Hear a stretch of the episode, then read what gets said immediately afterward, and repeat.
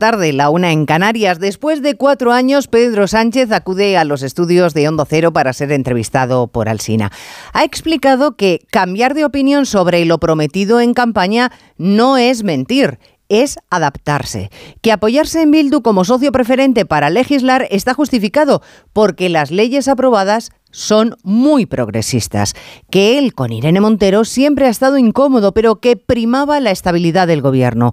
Así que por todo ello y las muchas cosas más que ha hecho en estos cuatro años, considera que como mínimo se merece un notable.